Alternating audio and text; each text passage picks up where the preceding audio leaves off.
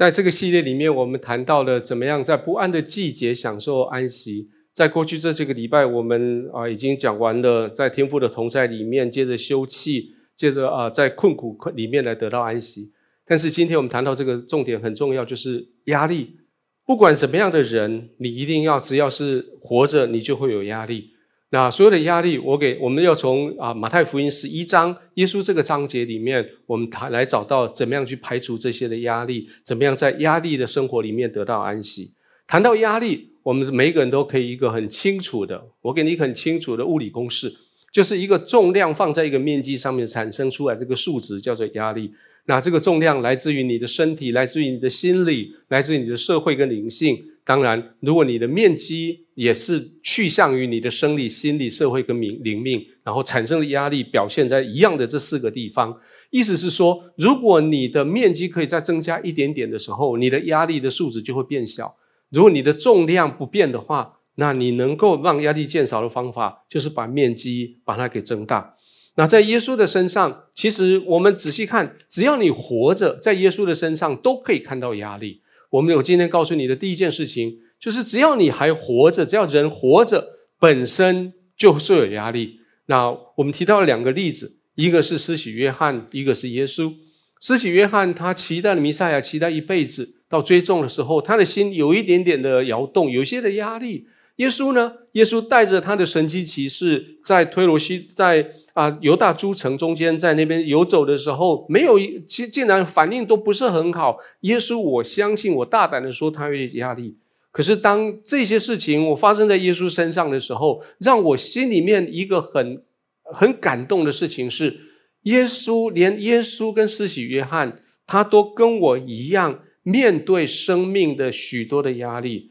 不管感是我的压力是来自于我的身体，或是我的情绪，或是别人对我的期待，或是我跟神的关系。后来我可以证明，只要我还活着，我们就是有压力。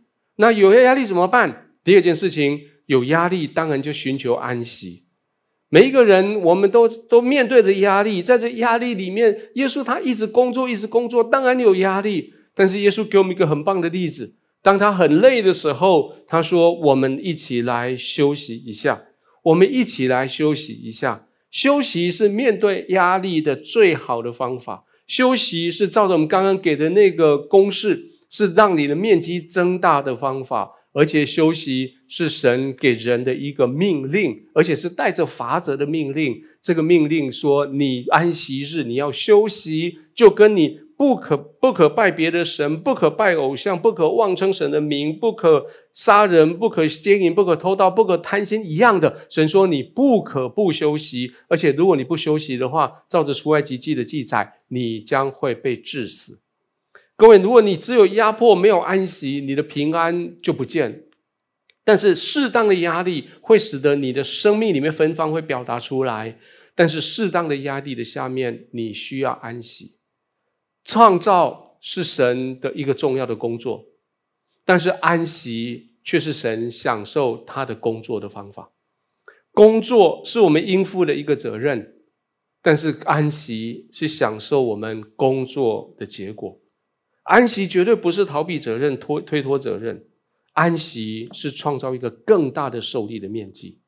那今天的第三个议题，也是这前面所推演出来的一个问题。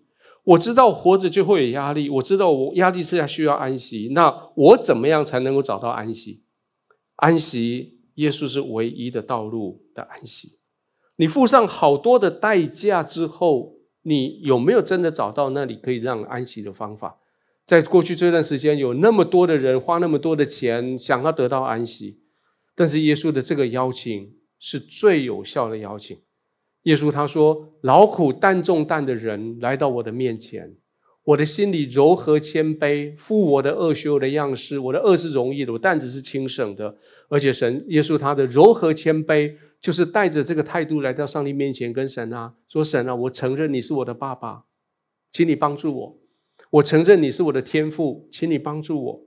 然后耶稣说：我感谢你，凡是发生在我生命里面的，都是最好的。”我用感谢来到你面前，然后耶稣说：“来，来到我这里来，因为我的恶是容易的。容易的意思是说，我会帮你创造一个适合你的恶，让你可以背。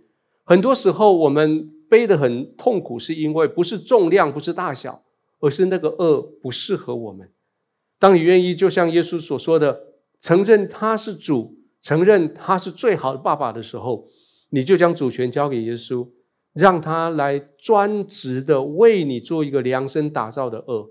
跟神说：“神啊，我在这个生活里面，求你把一个适合我的恶加在我身上，适合我背的单子放在我身上，适合我负的责任放在我身上，以至于我就可以好好的跟着你走。而最后，当耶稣说我给你这个好的恶的时候，我不会放着你自己努力去做，我给你一个更大的东西。在这个公式的里面，我们提到，如果面积趋向于无限大，受力面积趋向无限大，那压力就趋向于零。”所以最后，耶稣他说：“我是葡萄树，你们是枝子，在我里面，我藏在这里面。各位，如果葡萄枝子接在葡萄树上，它就面对了极大极大的承受压力的面积，它的压力就变成归向于零。